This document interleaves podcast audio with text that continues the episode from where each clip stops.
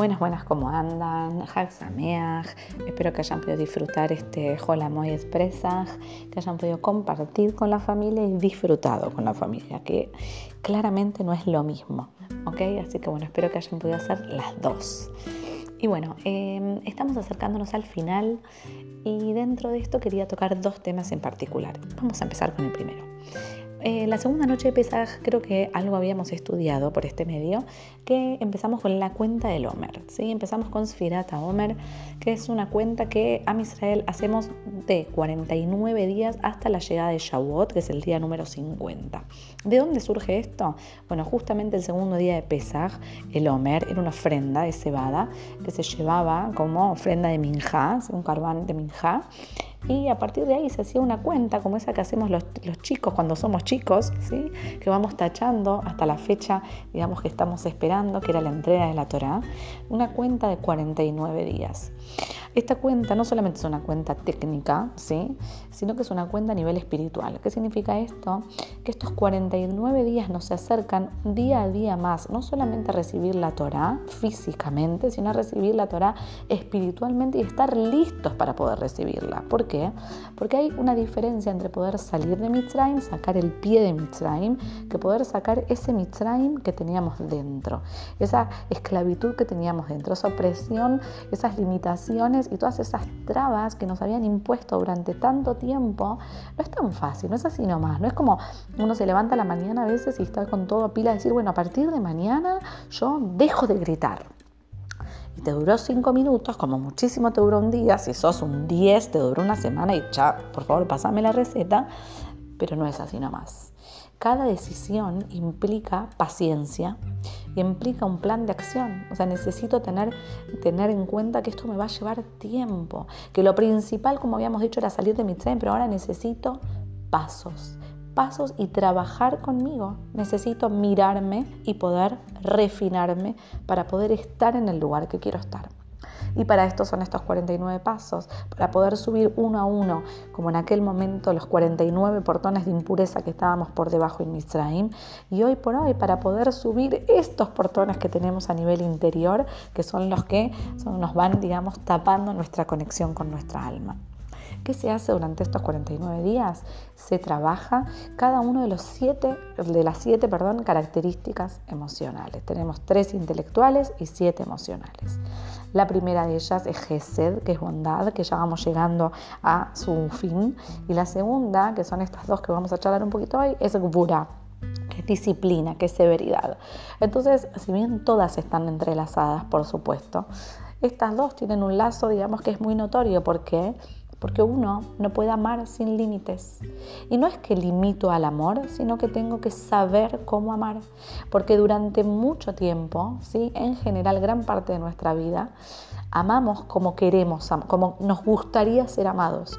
Damos aquello que nos gustaría recibir. Aconsejamos cuando nosotros pensamos que nos gustaría recibir un consejo. Estamos para el otro como a nosotros nos gustaría que estuvieran para nosotros. Y cuando los otros no reaccionan como nosotros, perdón por el nosotros, nosotros, eh, decimos yo no hubiera hecho esto. Y claro que no, porque somos personas diferentes, porque tenemos capacidades diferentes y porque trabajamos con nosotros de diferentes formas. ¿sí? Algunos trabajamos con nuestros aspectos interiores y luchamos contra nuestros aspectos para poder crecer cada día y otros ni siquiera tienen las herramientas, no es que no quieran hacerlo, a veces no están las herramientas. Pero ¿cuál es la clave? Cada uno tiene que trabajar sobre uno. No puedo yo obligar a que el otro trabaje sobre lo que a mí me gustaría que crezca o que mejore. Entonces, ¿qué hago? Trabajo sobre mí. Para poder mirar esa realidad con otros ojos, para poder aceptar esa realidad o aceptar al otro y para poder elegir si lo amo así como es y si no, si no tengo la capacidad, trabajo conmigo para ver por qué no o para ver por qué me quedo en ese lugar cuando no estoy cómoda de la forma en la que estoy.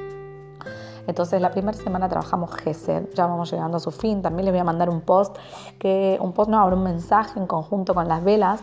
Y Besat tenía ganas de hacerlo durante todos los días, no quiero apabullarlas. Em, que Simon Jacobson trae muy interesante como un análisis día por día y además como una tarea práctica para poder hacer. Entonces, más allá de hacer la cuenta, si uno puede hacer con esto algo en la vida misma como técnico, trabajar con algún aspecto mío, cambiar algo hoy con esto que leo. Técnicamente, la mitzvah, si yo ya no la dije desde el primer día con la braja, ¿sí? digamos que perdí la, la, posibilidad de decirla con la braja, pero la puedo leer igual, puedo leerla sin la braja y trabajar con el aspecto que me toca a nivel interior cada día. ¿okay? Eso por un lado. Y por el otro lado, y ya las dejo un poco más tranquilas, ¿sí? es que nos acercamos a Harón Shel Pesach, que es el último día de Pesach, y justamente en la traen muchas alusiones de Moshiach, y el Baal Shem instauró que ese día hagamos Seudat Moshiach. ¿Qué es Seudat Moshiach? Una comida, comida para Moshiach.